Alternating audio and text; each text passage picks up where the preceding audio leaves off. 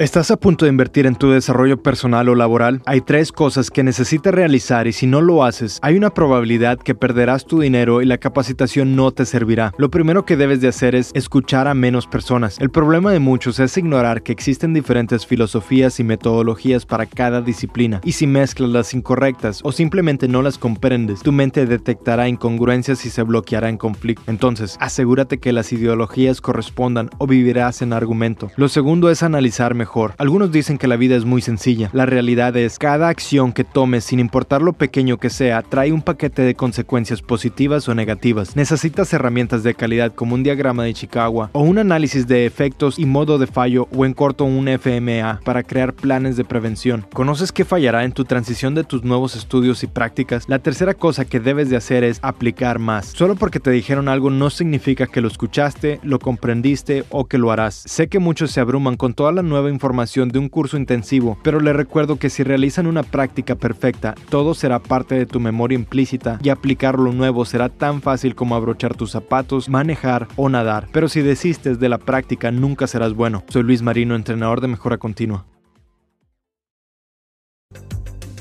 Si quieren tener un mejor equipo de trabajo para lograr más y mejores metas, entonces comienzan con la guía práctica de 77 días de mejora continua que escribí en mi libro Mejorando como gerente.